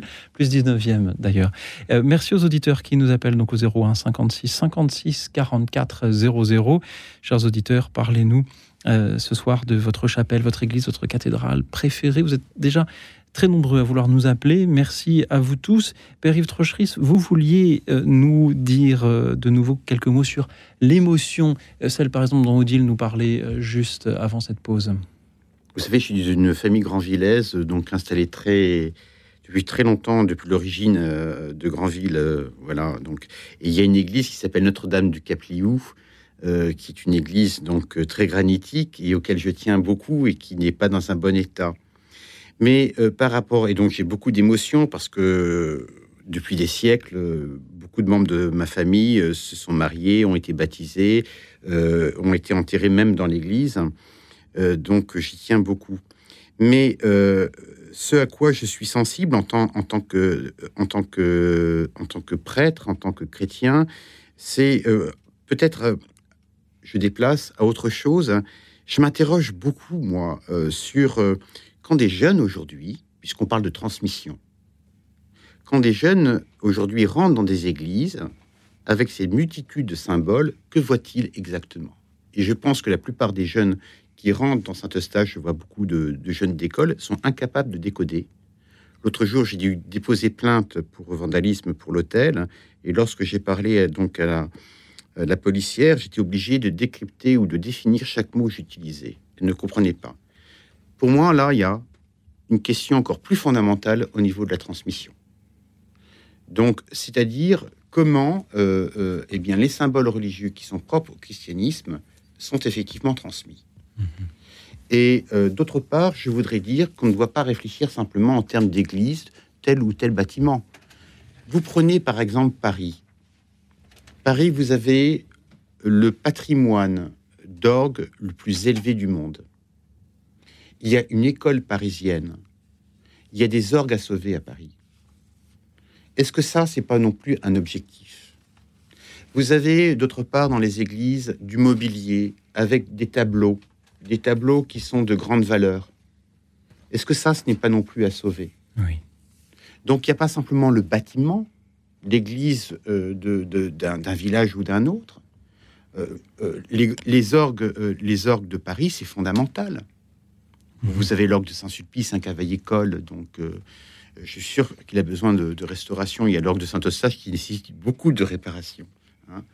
Et, et ça, ça atteint des, des chiffres mo- monumentaux. Je reviens aux chiffres. de donc, le euh, dire. oui, oui, monumentaux. Donc, ce sont des millions. Mhm. Donc, euh, voilà. euh, donc, par rapport à ça, je, dis Oui. aussi, euh, et, et parce que ces lieux, je me semble-t-il, ces lieux avec euh, une Mhm. symbolisation culturelle aussi forte, portent la foi. Peut-être que plus qu'en témoigner à la radio, s'engager dans une association, eh bien, il f- nous pourrions tous apprendre davantage à mieux connaître les églises de nos quartiers, pour mieux les faire visiter, pour mieux en expliquer euh, l'origine, les raisons d'être euh, et euh, l'histoire. Ce qui m'éviterait, par exemple, de dire que Saint-Sulpice date du 19e, ce qui est une aberration. J'ai confondu avec la Madeleine. J'ai vu à votre regard qu'il fallait que je vérifie ce que j'ai fait. Euh, merci pour euh, Père pour euh, Euh, ce que je voulais cette correction. dire, et, oui. c'est que euh, la, la valeur culturelle et artistique d'une église est porteuse aussi d'un message de foi. Merci. Et il faut le prendre en compte. Il faut le prendre en compte et le, le- le transmettre. Euh, Guy Salavoir, vous vouliez ajouter quelque chose Ensuite, nous écouterons Georges. Je voulais juste dire un mot à propos de la situation européenne, dans le cadre européen. Effectivement, vous l'avez mentionné, Père. euh, le- la loi de 905, à bien des égards, est extrêmement favorable au maintien des édifices. Je me place sur le plan architectural, et historique et patrimonial. La plupart des pays d'Europe connaissent des systèmes concordataires qui sont beaucoup moins favorables et qui mettent sur, la, sur les épaules des propriétaires euh, que l'on peut qualifier d'un peu isodiocésains des charges impossibles, des charges insurmontables. Donc, euh, conservons l'idée que euh, euh, cette loi française est, est- est très bonne pour, le, pour la conservation des édifices, comme est très bonne aussi la loi qui permet aux donateurs de défiscaliser partiellement leurs dons. Et c'est un, c'est un levier dont les édifices bénéficient. C'est vrai que nous entendons beaucoup euh, d'auditeurs dire souvent oui, l'État est contre l'Église, les chrétiens sont persécutés en France. Ils le sont certainement moins que dans d'autres pays. On peut Assurément. euh, voir que cette loi de 1905 est- est- rend bien des services aux chrétiens, même si elle a ses imperfections, que Notre-Dame de Paris euh, aura été, on l'espère, restaurée rapidement et dans un état euh, semblable à l'origine. Euh, tout n'est pas parfait, mais voyons peut-être. Yves vouliez Oui, et l'apport n'est pas que financier. Euh, l'apport est également en ressources humaines. Le nombre de personnes de la ville de Paris, pour moi, ce qui concerne, puisque Saint-Eustache est propriété de la ville de Paris, le nombre de personnes des monuments historiques qui interviennent et qui travaillent pour l'église de Saint-Eustache et d'autres églises, euh, 80 édifices cult- Et- cultuels, euh, euh, 80 églises sur Paris à peu près, c'est Et considérable. on le peut temps, saluer voilà. voilà. tous ceux qui ont fait du patrimoine leur métier. Oui. Merci à eux pour ce sacerdoce aussi. L'apport en ressources humaines, c'est aussi dans cette émission fondamental. euh, fondamental de la part de nos auditeurs. Et c'est pourquoi je vous propose d'écouter Georges de Moulins. Bonsoir Georges. Euh, bonsoir Louis, bonsoir euh, euh, aux acteurs de- du patrimoine. Et donc, euh, euh, j'appelle pour parler des croix qu'on trouve au croisé des chemins et dont on ne connaît pas tous euh, euh, tous les usages. Euh, La plupart ont été érigés, euh, pour euh, terminal de procession d'érogation au fameux quatre temps où on allait demander euh, que les récoltes soient bonnes. Mais aussi, euh, ces croix peuvent avoir un autre usage.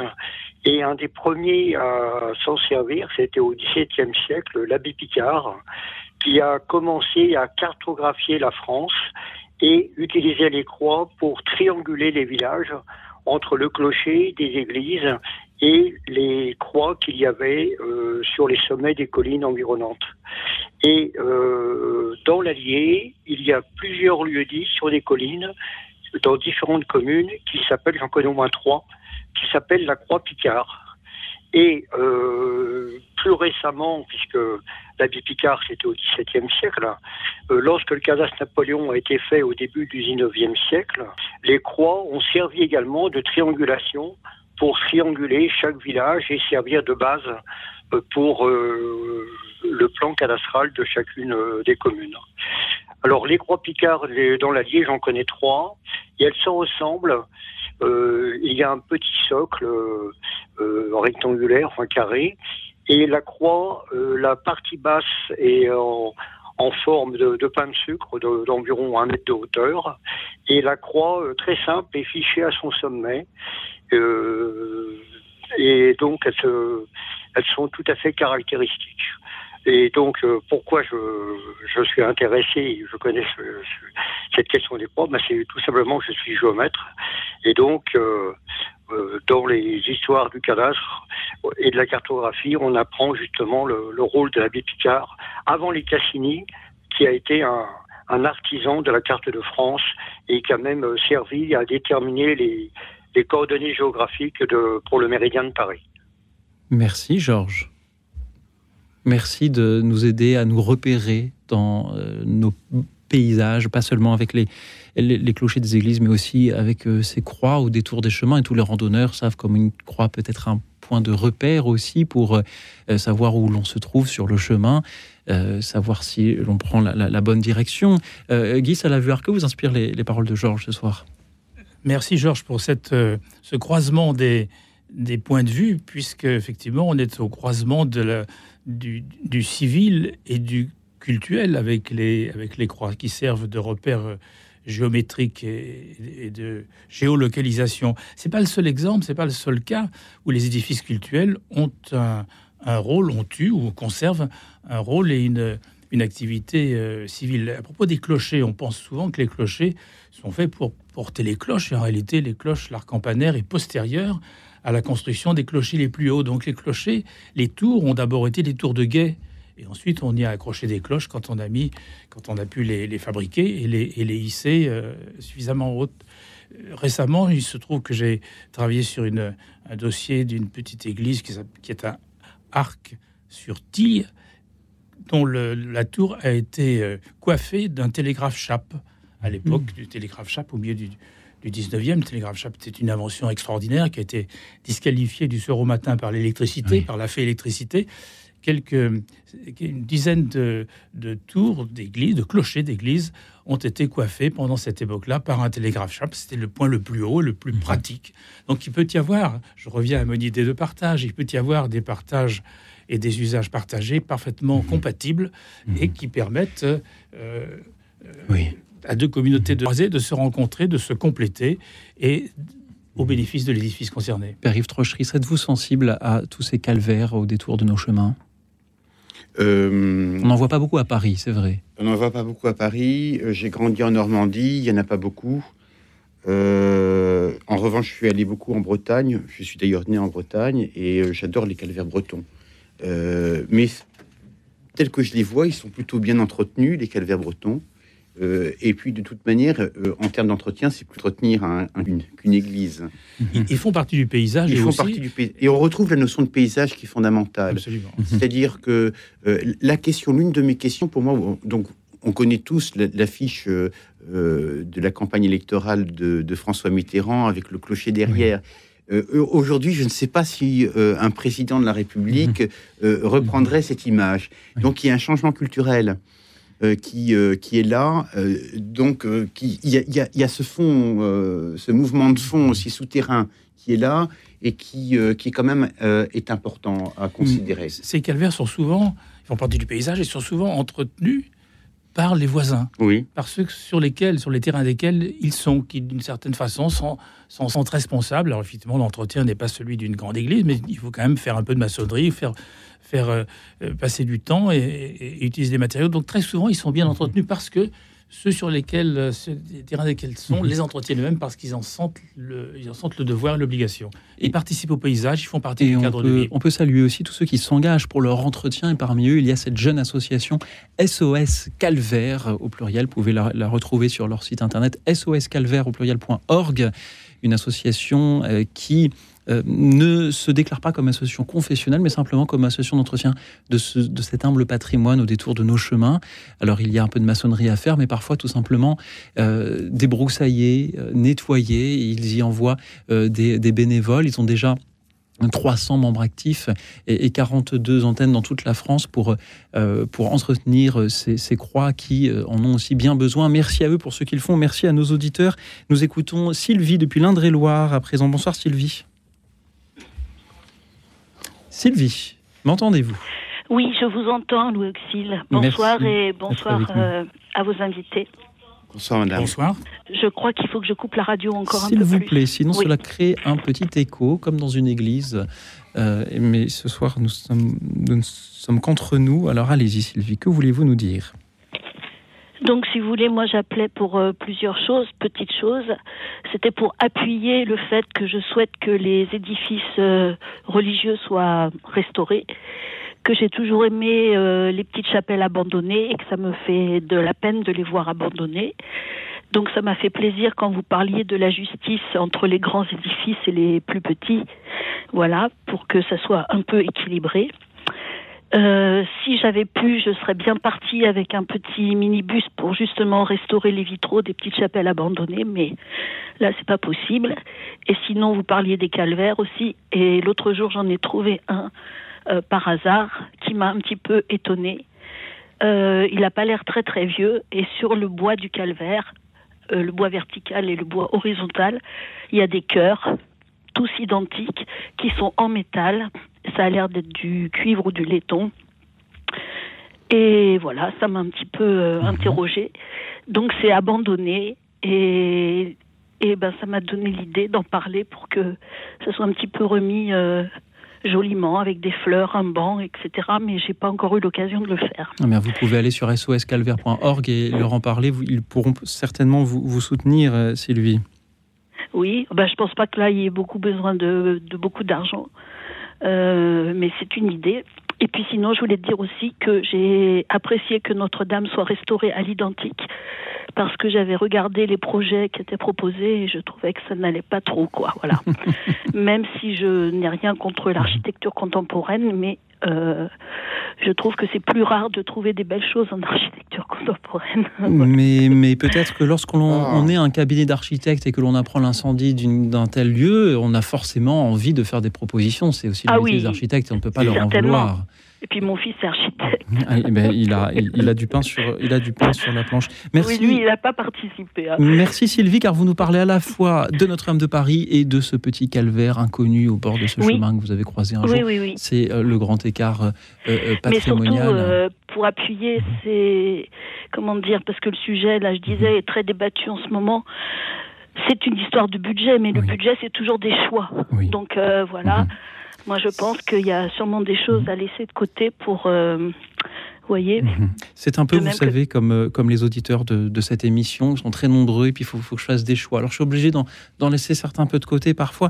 Sylvie, merci infiniment d'avoir été avec nous. Pardon à tous ceux qu'on n'aura pas le temps d'entendre ce soir. Euh, je voudrais quand même que nous écoutions Jean-Pierre qui nous appelle depuis la Seine-Maritime. Bonsoir Jean-Pierre. Oui, bonsoir à tous. Bonne soirée. Écoutez, moi, je voudrais pas être euh, hors sujet, mais il y a de très nombreuses années, je suis un vieux dinosaure.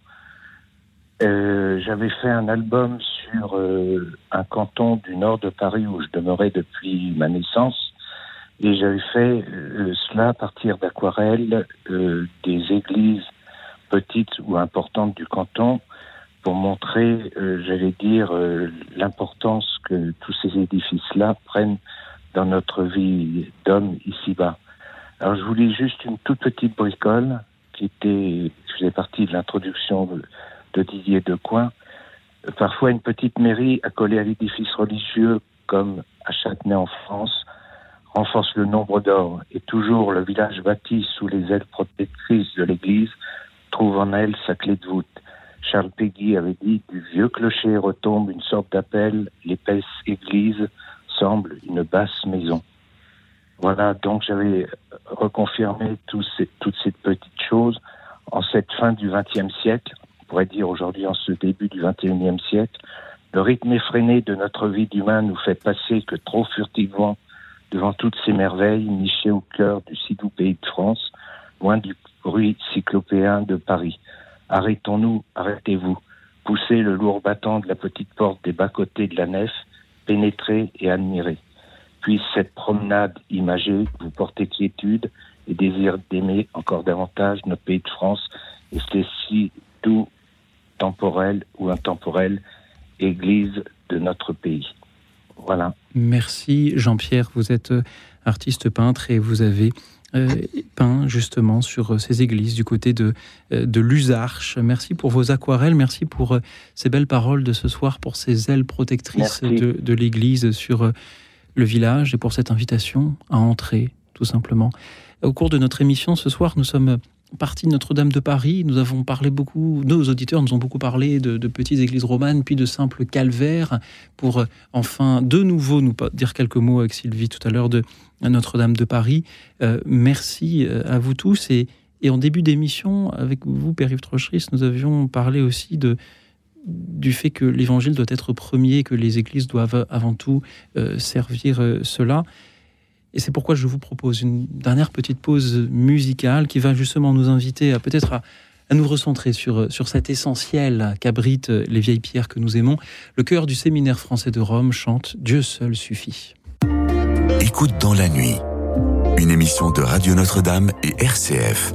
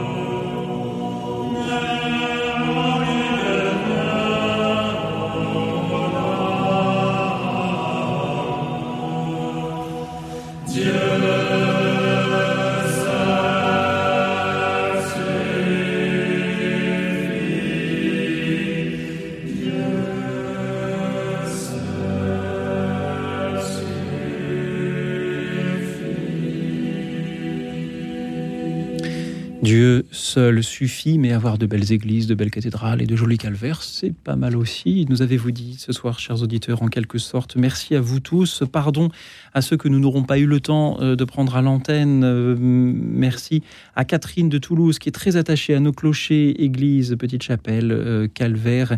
Elle essaye d'en transmettre la passion à ses enfants.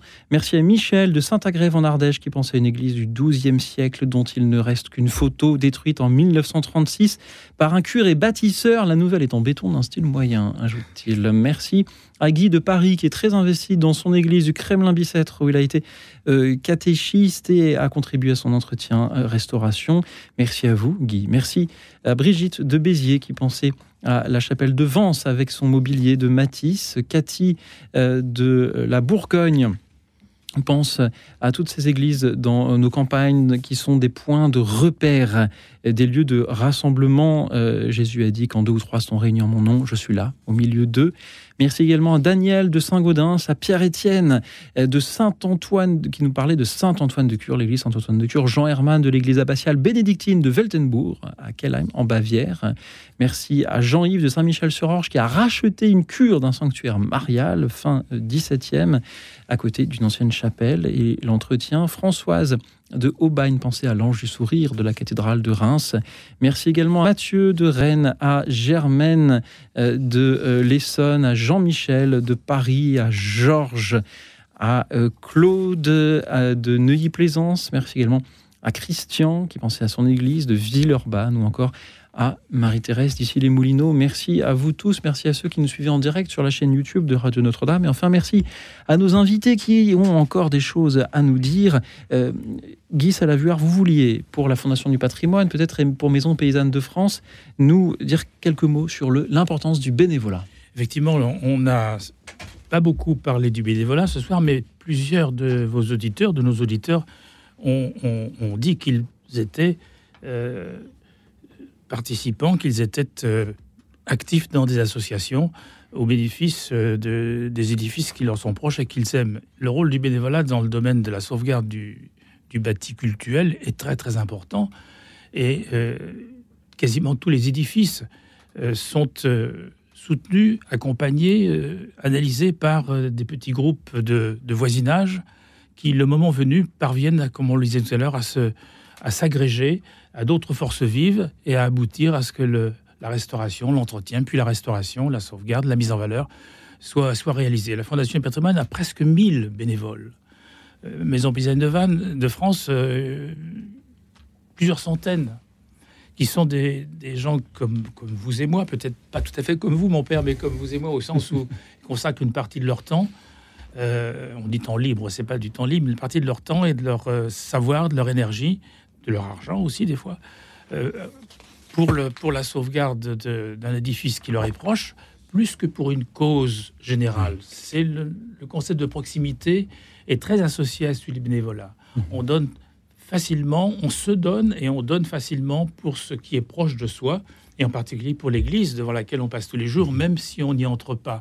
Nous avons de nombreux exemples à la Fondation du patrimoine de petites églises de l'heure en particulier, on a parlé de l'heure tout à l'heure, qui ont été restaurés, pour lesquels il y a eu des souscriptions, et ces souscriptions ont reçu mhm. plus de dons, de dons qu'il y avait d'habitants.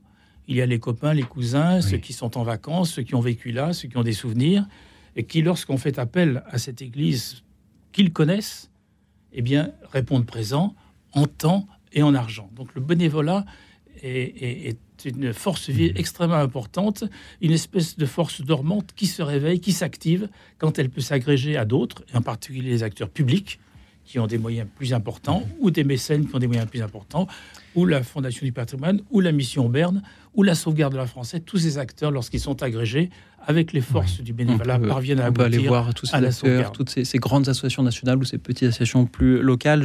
au moment où vous nous en parlez, Agnès nous appelle de Salon de Provence. Elle est permanente dans euh, la vieille église de Salon de Provence. les bénévoles permettent aux églises qu'elles soient ouvertes au public. C'est important aussi pour que le public puisse euh, en profiter, les découvrir, euh, mettre une petite pièce dans le tronc destiné à leur entretien également. Merci Agnès protéger, pour ce que vous faites. Protéger des malveillances que et protéger des malveillances que le père Yves Trochery s'évoquait tout à l'heure. D'ailleurs, père, vous aviez encore bien des choses euh, ah, à évoquer vous dire euh, dans les quelques petites minutes qui nous euh, restent. Le sentiment d'injustice, entre petites et grandes églises, eh bien écoutez, euh, je vais reprendre le cas de Saint-Eustache. C'est quand même euh, sous voûte 33 mètres de hauteur. Donc dès que vous envisagez une restauration, vous imaginez les montants que ça peut représenter. Parce que donc il faut monter des échafaudages. Et par exemple, un échafaudage pour le grand orgue, ça coûte 300 000 euros. Donc euh, voilà, on est dans des proportions. Et donc les curés des grandes églises, eh bien, ils font la course aux mécènes. Donc euh, le sentiment d'injustice, oui, mais on a des, affaire à des édifices qui euh, nécessitent des coûts bien supérieurs. Ça, c'est une première chose que- que je, je voudrais dire. Je rappelle hein, la restauration d'une chapelle à Saint-Eustache, et j'ai des chapelles au fond de l'église qui sont complètement délabrées, c'est 400 à 500 000 euros. Donc tout de suite. Donc euh, voilà, c'est. Ensuite, je, je voudrais revenir sur la restauration à l'identique. Je vais vous lire une phrase de Viollet-le-Duc. Allez-y. Restaurer un édifice, ce n'est pas l'entretenir, le réparer ou le refaire, c'est le rétablir dans un état complet qui peut n'avoir jamais, attendez, je tourne la page, jamais existé à un moment donné et lui donner un nouvel usage, quitte à travestir. Les temps ont changé. Les temps ont changé. C'était avant la charte de Venise. C'était avant la charte de Venise. Mais Viollet-le-Duc n'aurait pas appelé, euh, n'a pas appliqué la charte de Venise. Voilà. Et je pense que la création contemporaine et l'introduction de la création contemporaine dans les églises, c'est fondamental. Et au niveau de Notre-Dame, cela va se faire au niveau du mobilier liturgique. Et cette note contemporaine, parce que qu'est-ce qui va témoigner demain de nos expériences de foi d'aujourd'hui? Oui. C'est la création contemporaine. Donc euh, l'investissement dans la création contemporaine pour les églises, ça c'est quelque chose de vital. L'art contemporain peut être beau aussi. Il doit être accueilli. Il doit être accueilli. Il demande aussi le, le soutien euh, de, de fidèles. Et comme vous le dites, il témoigne de notre foi. Et si nous ne faisions que restaurer l'identique, y compris le mobilier, on pourrait penser que les églises ne sont plus que des musées. Voilà. Et euh, l'église est un lieu de vie. Saint-Eustache, c'est plus de 500 000 personnes qui passent chaque année, tout aussi des, des nécessités de restauration qui sont motivées par euh, le fait que c'est un lieu de vie très actif. hein. Euh, et ce que je voudrais dire euh, euh, en finale, c'est qu'effectivement, il va falloir des, faire des choix, mais qu'il y a des conflits de valeurs. Oui. Et que c'est ce, ce sont des valeurs d'ancienneté, je reprends les catégoriques de Riegel, euh, valeurs historiques, valeurs de remémoration, val- enfin, valeurs de, enfin, des, des tas de, de- de valeurs affectives aussi. Donc, c'est toutes ces, ces- ces confrontations de valeurs qu'il faut mettre en débat de manière effectivement à pouvoir faire les choix. Et dernière chose, et pour moi c'est vital, Les temps changent et le climat aussi avec. le climat change euh, et ça a des conséquences sur les édifices. L'été, euh, dans les toits de Saint-Eustache, c'est plus de 50 degrés. Donc, euh, sous les toits, donc dans les combles. Donc, ça crée pour les édifices qui sont soumis à des forces de chaleur énormes. Et pour le grand orgue, la, la chaleur, hein, le grand orgue de Saint-Eustache, c'est une catastrophe. Donc, on est obligé de le réaccorder, donc euh, euh, multiplier les- les, euh, l'accord de- du grand orgue. Dernière chose, et ça pour moi c'est fondamental, euh, on doit considérer tous ces jeunes qui entrent dans les églises et qui ne savent pas ce qu'ils voient. Il y a quelque chose au niveau des forces publiques à développer au niveau de l'éducation aux symboles religieux. C'est fondamental et c'est une condition de préservation des bâtiments pour le futur. Si les jeunes rentrent dans des églises et n'y peuvent rien y coder, ils n'y trouveront aucun intérêt. Donc pour eux, eh bien, l'église, le bâtiment n'aura aucune valeur en soi. C'est tout le sujet de l'enseignement de l'histoire et de Oui. l'enseignement de l'histoire de Oui. l'art qui ne sont pas les favoris de l'éducation nationale. Moi, quand j'ai des professeurs qui rentrent dans l'église à Saint-Eustache, ils viennent dans l'église pour parler de Molière. Vous vous rendez compte? Euh, Voilà. Alors pour euh, se former, ils peuvent euh, lire les 100 mots du patrimoine, ce que sais-je que vous avez publié, Guy?